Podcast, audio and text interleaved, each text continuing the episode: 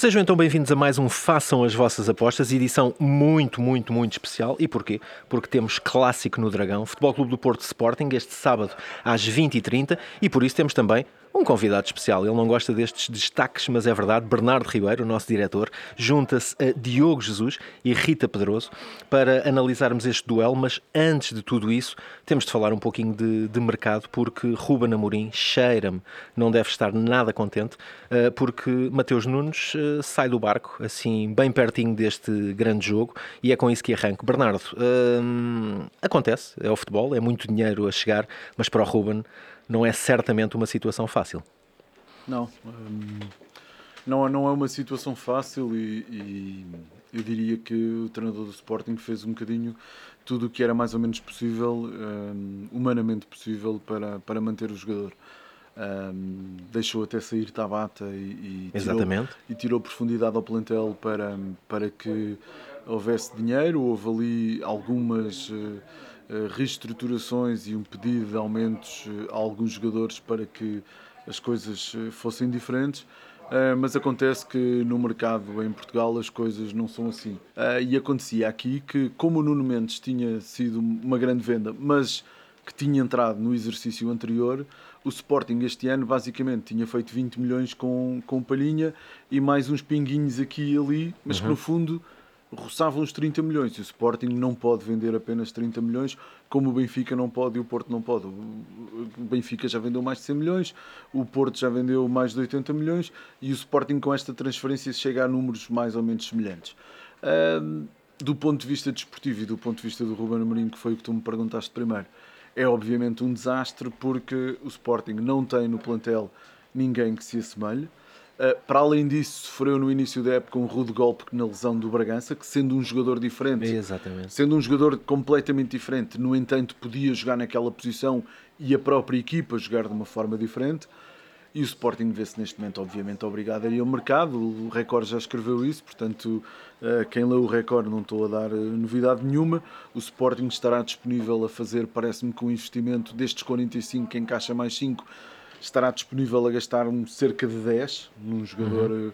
uh, para reforçar, o que tendo em vista o que é o Sporting, digamos que é o mesmo que investiu em Trincão e em Vinagre, um correu mal, o outro o Sporting Sim, espera exatamente. que corra bem, não é? Mas na, na, verdade 10 milhões para o Sporting, gastar 10 milhões num jogador já é um número bastante assinalável. Agora, a três dias de ir ao Dragão, não há, não há maneira desportivamente, não é? Do ponto de vista, se me perguntas do ponto de vista de como um adepto sente o futebol, é óbvio que um adepto vê isto de forma diferente, não é? Quer dizer, porque os, não, não é o adepto que paga os salários, não é o adepto que tem que se preocupar com o bem-estar do clube e, e, do ponto de vista desportivo, seja qual for a giga-joga que o, que o Ruben Amorim inventa aqui, não vai ser a mesma equipa que vai subir o relevado do Dragão. Claro, e é essa a batata quente que te deixo na mão, Diogo. E agora? Tu és o Ruben Amorim, por três minutinhos, uh, falas com os teus adjuntos e quem é que tu pões a jogar no Dragão? Bem, quanto a essa questão, olá a todos, o, é, é, um facto que o Sporting vai entrar no Dragão vai ser bastante mais fraco aquele que, que tem, tem, tem, sido até agora. Agora, na ótica do, do Ruba de Amorim, uh, o meio campo do Sporting no Dragão, na minha, na minha perspectiva, terá que ser o Morita Ugarte, uhum. porque são dois jogadores mais, mais habituados a jogar naquela posição. E aquela, aquela ideia, aquela sugestão vinda que, que o Pote poderá, poderá recuar no meio campo, não me sim, parece sim, que. Sim. É uma hipótese, claro mas se eu fosse o Ruben Amorim durante estes próximos três minutos não ia, não ia demorar muito tempo a, a, pensar nessa, nessa, nessa equação, até porque o Pote, como tem demonstrado nos últimos jogos, parece estar a recuperar aquela, aquela veia, não só goleadora, mas a, aquele passe fino, aquele remate fácil, uhum. e poderá, na minha ótica, o Pote a jogar, num, neste caso, nos três avançados mais móveis na frente, é a melhor solução. Agora, a parte esportiva do Sporting, já aqui foi referida que fica a perder, financeiramente fica a ganhar. E agora o Ruben Amorim, concordo com, com a manchete do, do, do, do Record, que, que sugere que, o, que escreve que o Amorim ficou aziado com esta notícia. É fácil perceber porquê. Porque se, se, se, se acompanharmos a mesma parte comunicação que o Amorim tem, tem transmitido Exatamente. para os sócios, tem, tem dado a ideia que o Sporting tem andado a fazer um, um esforço financeiro, tem andado a vender ou libertar determinados jogadores de forma a poder segurar os, os melhores jogadores. Uh, Ruben Amorim falou em segurar o Mateus Nunes, que já não está. Tentou segurar o Painha numa primeira fase, também já não está. fala da hipótese de segurar o pote, eu nem quero pensar se, se o pote daqui a uns meses também é vendido. Sim. Portanto, a parte da comunicação, o Amorim diz ao, aos adeptos que estamos a vender determinados jogadores de forma a poder segurar o, o Mateus Nunes, Pote, e depois, passados uns dias, o, o, o Mateus Nunes é vendido. Claro está, por um negócio que é irrecusável para a realidade do Sporting, mas fica aquela ideia que ele poderá ter ficado um pouco surpreendido com esta notícia. Claro que não sabemos, se calhar daqui a uns tempos vamos perceber mais os contornos de, desta, desta, deste negócio, mas o, o Ruben Amorim como treinador, que claro que não pode ter ficado muito, muito contente, e agora vamos ver os próximos passos, como o Record também referiu, que o Sporting vai ao mercado contratar um jogador eh, com um valor de 10 milhões. Na minha opinião, esse jogador tem que ser, tem que acrescentar, tem que acrescentar muito a este, este, este Sporting e tem que chegar e ser titular. Uhum. Não, eu creio que não, aquele jogador mais, mais, mais jovem que chega, precisa de seis meses de adaptação, acho que é curto para o atual Sporting. O Sporting precisa de investir no mercado, contratar um, um jogador já mais experiente no sentido internacional, não precisa de ser experiente a nível de idade, uhum. mas que chegue a este Sporting e que entre de cara. destaca, yeah. Sim, sim. E porque em relação às outras soluções, o plantel do Sporting tem, tem, tem, tem muitos jovens, como nós sabemos, o Mateus Fernandes, o Dário Essugo, o Renato Veiga, que conseguimos perceber que no, no atual momento da época não, não podem, ou pelo menos não devem, ser titulares já deste Sporting, o que não quer dizer que daqui a seis meses estejas-me a perguntar se eu estou surpreendido com o Mateus Fernandes pegou destaca deste Sporting, ou, ou, por exemplo. Mas neste momento, creio que o Sporting precisa de um elemento que entre, jogue e faça crescer ainda mais este Sporting. Rita, mais uma batata quente. Jorge Mendes no feminino. Quem é que chega para o meio campo do Sporting? Olha, o que eu sei é que não queria de todos estar na pele de Rubén Amorim. Uh, tem de facto aqui uma grande dor de cabeça. Perde um jogador importantíssimo numa posição que eu considero ser uh, cirúrgica. E, e, para vocês, para todos, uh, quem é que? Eu, eu respondo já. Eu escolhi o Almusrati, que acho que merece um palco um pouquinho superior, porque o Braga está em grande há muitos e muitos anos, mas gosto muito dele e acho que merece chegar a um dos três grandes do futebol português. E vocês, quem escolheriam? Uh, Ou sou, lá fora, podem-me dar um craque lá de fora. Dos, dos três não escolhi nenhum. É não, sério? Não tenho, não tenho, não tenho dons adivinhatórios e não e não, não vou dizer que o jogador é que devia vir, vir para o Sporting, acho que não posso colocar nesse papel mas hum, digo-te como o Zerrati não, porque se me dissesses que a saída era do Ugarte ou do Morita, sim, dizia-te que sim, dizia-te como o Zerrati era uma excelente opção. Um, o Crespo acho um jogador eh, interessante, mas, mas considero, considero um bocadinho uns furos abaixo do, do Almuzerati, portanto, entre os dois escolheria o Almuzerati. O André Almeida acho um, um projeto de jogador interessante, mas acho que ainda é só um projeto e acho que choca um bocadinho com a ideia que o, que o Diogo teve a defender de um jogador que chegasse para acrescentar já.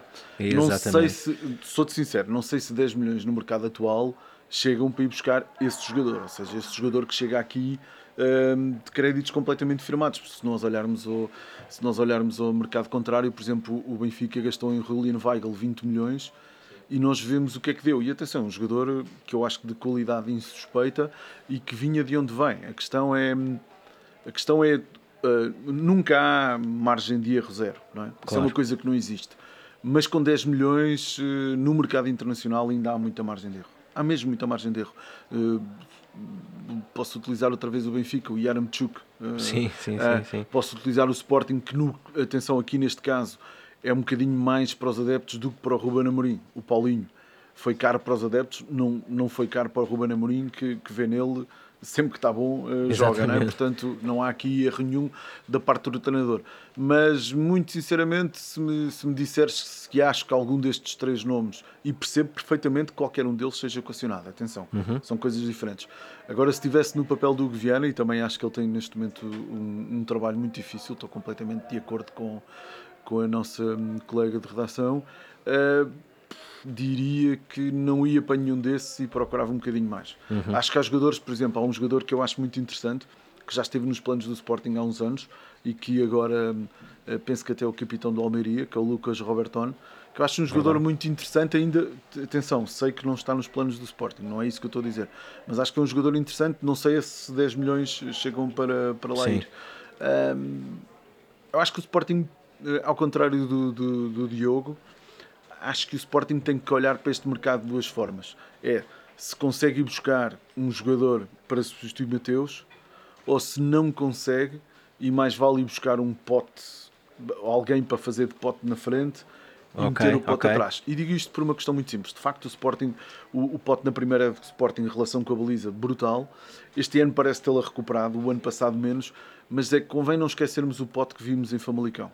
E o pote que vimos, o pote que vimos em Famalicão era um médio brutal. Aliás, Exatamente. eh, para mim foi, eu confesso, Ruben Amorim não me surpreendeu só, só a mim, surpreendeu muita gente, mas para mim foi uma surpresa o papel que foi entregue a Pote no Sporting. Eu estava à espera que o Pote fosse um elemento fulcral no meio campo do Sporting e de repente vejo-o a ser fulcral no ataque do Sporting. Ah, mas atenção, não tenho dúvidas nenhumas que o Pote é um médio muito interessante. Portanto, eu acho que o Sporting tem que pesar tudo isto. Um, felizmente, infel- felizmente perdeu, ante- perdeu uh, antes do jogo com o Porto, mas felizmente ainda com algum tempo. Estamos a, a gravar este programa no dia 17, se não estou erro. Um, portanto, eu diria que felizmente ainda tem algum tempo. Imagina que o, que o Wolves chegava aqui e fazia esta proposta há dois ou três dias do fecho de mercado. O problema do Sporting poderia ser Bem muito pior. mais grave e ia resolvê-lo com um refrão qualquer desta vida. Felizmente não, não, não aconteceu isso ao Sporting e tem algum tempo para trabalhar. Uh, Diogo, uh, uh, vamos avançar um pouquinho no ataque, no, no campo, aliás, para o ataque. É preciso um reforço para o ataque do Sporting? Porque a situação do Slimani, também vou querer a opinião de todos, é assim meia, meia triste, né? Os adeptos gostam, o Paulinho gosta, o roupeiro, uh, toda a gente gosta dele, mas depois há aqui uma, uma pequena cisão. Uh, é necessário alguém para acompanhar o Paulinho no ataque? É assim, é essa questão do Slimani também já abordámos aqui há, há um tempo. Os adeptos gostam muito do Slimani, mas parece-me claro ao dia de hoje que, não será reintegrado. Acho que não é qualquer essa hipótese, até por uma questão de liderança Claro. de Ruben Amorim. Pronto. Que seria uma surpresa se tal viesse a acontecer. Portanto, eu não contaria muito com, com o Slimani para estas contas futuras de, de ponta de lança do Sporting. Agora, outra das questões que o Sporting, que eu tinha aqui para dizer, que era este dinheiro, os 10 milhões que, que será para aplicar num, num médio, talvez não, seria, não, não, não será uma má ideia de pensar também num avançado com características que vá ao encontro de Ruben Amorim, que todos sabemos que o Ruben Amorim é muito teimoso, Sim. entre aspas, ne- nesta questão, e não é qualquer avançado que, que se adapte bem a este sistema de jogo. Porque que- Paulinho, agora tivemos o exemplo que Paulinho está de fora durante uns jogos, não é? e ele está a apostar, o Ruben Amorim está a apostar num, um, um sistema tático com os avançados mais, ma- mais móveis, Trincão, Edwards e Pote, mas parece-me algo curto, e atenção, Claro. algo curto para a época do Sporting, não é? para a época do Sporting. Eu gosto de nomes e sei que é sempre uma situação delicada. Rita, quem é esse avançado? Pois é complicado. Eu, eu há meia dúzia de meses acreditava que esse avançado podia ser o Slimani. Sim. Eu nunca pensei que, Eu que sempre achei que era estivéssemos a discutir. Tivesse, pronto, só isso. Que estivéssemos a discutir isto agora, mas parece-me parece incontornável, como dizia o Diogo, acredito que Slimani, pronto, enfim, está completamente afastado, não entra nos planos hum, e acredito que, como ele dizia bem, eh, o Sporting precisa realmente de um goleador. Ah, o Paulinho, ah, como sabemos, não vai estar ah, por enquanto não, não vai jogar, é um jogador que bastante móvel, que sabemos que trabalha muito, mas às vezes falta isso, o gol que é, os, é, é aquilo que os adeptos querem e Claro. aquilo que o Sporting também precisa.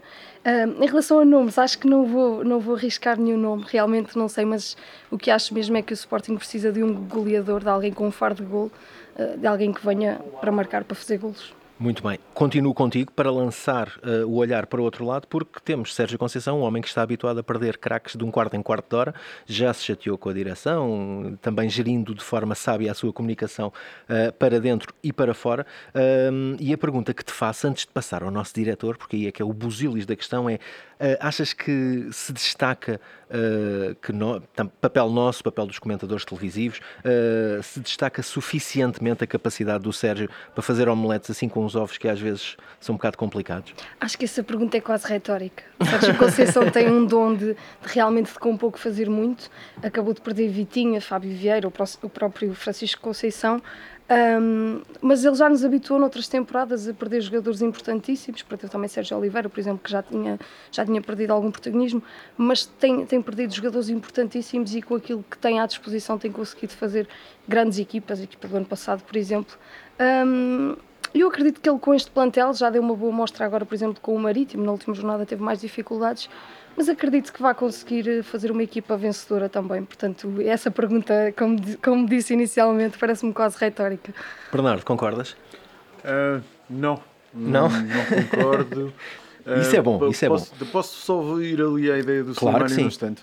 Um, acho, que, acho que aqui os meus dois camaradas de relação incorrem num erro que é falar nos adeptos. Acho uhum. que os clubes não podem ser geridos pelos adeptos. Tenho muita simpatia por todos os adeptos de todos os clubes, claro. mas, mas aqui a questão, na direção desportiva de um clube, o que interessa é o que o diretor desportivo e o treinador pensam. Porque o treinador é que vai fazer a equipa, colocar a equipa a jogar. E o, o Rui Amorim não, não gosta de pinheiros. E sabe que o dinheiro que tem à disposição não vai contratar goleadores. Portanto, o que, o que é que eu acho que ele tem encontrado? Tem encontrado uma fórmula ofensiva um, foi buscar um ponto de lança que, gostava, que gosta muito e onde gastou muito, muito dinheiro para o Sporting, não é? Quer dizer, não é muito dinheiro, mas é muito dinheiro para o Sporting. Uh, e, e, gastou nesse, nesse jogador e depois encontrou um sistema de ataque móvel que no fundo está muito mais próximo do que foi utilizado no ano do título do que até do que uh, foi utilizado o ano passado. Um, e não me parece, eu acho que há aqui é uma falta de fé do Ruben Amorim, como, como houve, por exemplo, no Pep Guardiola até este ano, naquele tipo de avançado que nós estamos habituados. Sim, sim. Para, para, o, para o Ruben, o Edwards é um avançado, o Pote é um avançado.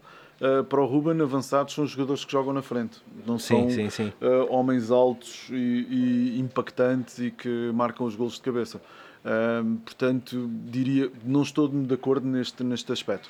Em relação ao Porto, um, quando eu disse que não estou de, acordo em relação ao Porto, é na questão do fazer eh, sempre mais com menos. E, e passo a explicar. Um, eu acho que, ponto prévio, acho o Sérgio Conceição um treinador brutal. E o termo é mesmo brutal. Acho brutal, acho corajoso, acho que leva a política de comunicação a um nível eh, muito, muito forte, arriscando até, eu diria que a, que a época passada, se o Sérgio tivesse num clube com uma liderança como o Porto já teve um, eh, há 10, 20 anos, se calhar aquilo Sim. que disse quando saiu o Luís Dias não entrava no Olival no dia a seguir. Mas dito isto, eu sou um enorme admirador do trabalho de Sérgio Conceição. O fazer mais com menos, acho que temos que estar muito atentos a tudo o que se passa. E quando eu digo isto, é o Porto é neste momento o clube que gastou mais em reforços esta época, neste momento. E isto, uh, cuidado. É? Claro, claro, seja, claro. Eu acho que quando fizermos as contas no dia 31 de agosto, o Benfica vai ser a equipa que gastou mais. Mas neste momento, hoje, dia 17 de agosto, o Porto é a equipa, a equipa que gastou mais. E vamos lá ver. Um, se o Sérgio quer o David Carmo e vê nele o futuro, Pinta Costa não pode ser o culpado do treinador colocar no banco um jogador que custou 20 milhões. Verdade, não, verdade, verdade. Não podes, não podes pôr essa culpa. O treinador considera que tem que ter um, aquele jogador já. O clube faz um esforço, e 20 milhões, atenção, é um esforço. Estamos a falar, uh, o David Carmen, neste momento, o jogador mais caro das transferências entre clubes da história do futebol português, e é um central. Sim, sim E mais, sim, sim. é um central que está no banco. E atenção, eu não, atenção, eu não estou a defender que ele tem que jogar por ter custado 20 milhões. Claro. Eu, eu, eu, eu, olho para a equipa do Porto e eu provavelmente também, a minha confiança também recaía neste momento em Pepe Marcano. Uhum. Eu acho que o Sérgio está certo. A questão que eu estou a dizer é, cuidado a esta coisa do não há omeletes. Porque, não, é verdade. É. é só isto fazer as contas das transferências até este momento. O Porto foi quem gastou mais.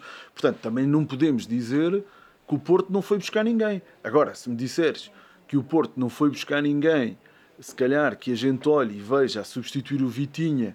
Mas atenção, o Vitinha também andou emprestado e sim, só voltou sim. ano passado e começou a jogar ano passado e fez uma época brutalíssima. Porquê? Porque ele é um jogador, ele é um jogador fantástico, mas já era um jogador fantástico antes. Hein? Sim. Portanto, acho que há aqui é preciso olhar eh, para estas coisas. O Sérgio é um treinador que demora a apostar nos jogadores e se calhar bem, mas atenção, já fez isso com o Luís Dias, teve, demorou muito a ser titular do Porto. Fez isso com o PP, que nós vimos o que é que, o que lhe custou ser titular do Porto. Portanto, eu acho que há, é, é preciso ter alguma cautela uhum. nesta coisa das omeletes, porque, por exemplo, tu olhas para o ataque do Porto, vês que, vês que o Porto não perdeu o Ivanilson, O Porto não perdeu o Taremi e dá-se ao luxo de ter Tony Martínez no banco. Tony Martínez, se calhar, punhas aqui nesta mesa e a avaliar pelas palavras que eu ouvi da Rita e do Diogo, eles diziam já que o Tony Martínez podia ser o, o ponta de lança do banco do Sporting. Sim, é? sim, sim, no provavelmente. Porto raramente calça. No Porto raramente calça. Portanto, isto tudo para dizer, enorme admirador do Sérgio, não ter nada com que jogar, acho, não acho que seja verdade. Sim. Não acho mesmo. Diogo, aproveita esta, esta deixa para uh, Marcano, David Carmo. Eu concordo com, com, o Bernardo. Neste momento, a dupla Pepe Marcano parece-me ser a, a, a, mais sólida. Creio que, que, o David Carmo ainda está, está a adaptar. Uma coisa é jogar no Braga, que o Braga já é grande, mas outra coisa é jogar também no Porto. Uhum. E acredito que mais cedo ou mais tarde o David Carmo irá entrar no, na, na, equipa. Mas o Sérgio Conceição também, lá está, é um grande treinador, também concordo que é um grande treinador, sabe fazer as coisas à sua maneira. O facto de David Carmo ter custado X milhões não quer dizer que, que entre logo de, de, imediato na equipa, até porque há, há, um grupo, há uma gestão do grupo que o Sérgio Conceição gosta muito de fazer e pegando também nesta questão do grupo, aquela comunicação que, que o Sérgio Conceição costuma dar para o, para o exterior, pegando às vezes em pequenos, pequenos conflitos, em pequenos, pequenas guerrinhas, que eu acho que ele faz isso também para em, em, a pensar no seu grupo, tentar agarrar o certo. grupo, aquela questão dos reforços, quer, quer reforços, não quer reforços. Eu acho que ele também pega, a nível de comunicação, atenção, também para agarrar e cimentar ali o, uhum. espírito do grupo. Em relação a, a, a este jogo, perguntaste-me, Pepe, Marcano ou David Carmo para este jogo, eu acho que, que o Sérgio Conceição surpreendia muito se, se não apostasse nesta, eh, nesta dupla para, para este clássico, que eu sei que ainda é cedo do campeonato, mas claro que já poderá ter eh, um desfecho. Qualquer desfecho que, que possa ter será muito importante também para, para o desenrolar do campeonato. Não digo que vai ser decisivo porque não é, mas é importante. Quem ganhar este jogo, este clássico, por um lado tens o Sporting debilitado no meio campo, se chega ao Dragão e ganha, vai ter confiança elevadíssima. Exatamente. Por o contrário, se o Porto ganha ao Sporting, o Sporting já tem um empate na primeira jornada, já fica ali uma distanciazinha, é sempre, é sempre difícil. Portanto, creio que, que este jogo, já adiantando na tua próxima pergunta em relação ao clássico, é essa mesmo. Eu queria não, esquecer, já... não esquecer que um empate pois. pode isolar o Benfica futuramente. Pois. Portanto, também, também tem a sua importância. Pois tem, o Benfica vai estar muito, muito atento a este jogo. Diria, se tivesse que, que, que apostar num, num, vencedor, diria que, era, diria que era o Porto. Ou seja, o Porto a mim parece-me que neste momento, ao dia de hoje, tem, tem melhor equipa para esta jornada, percebes?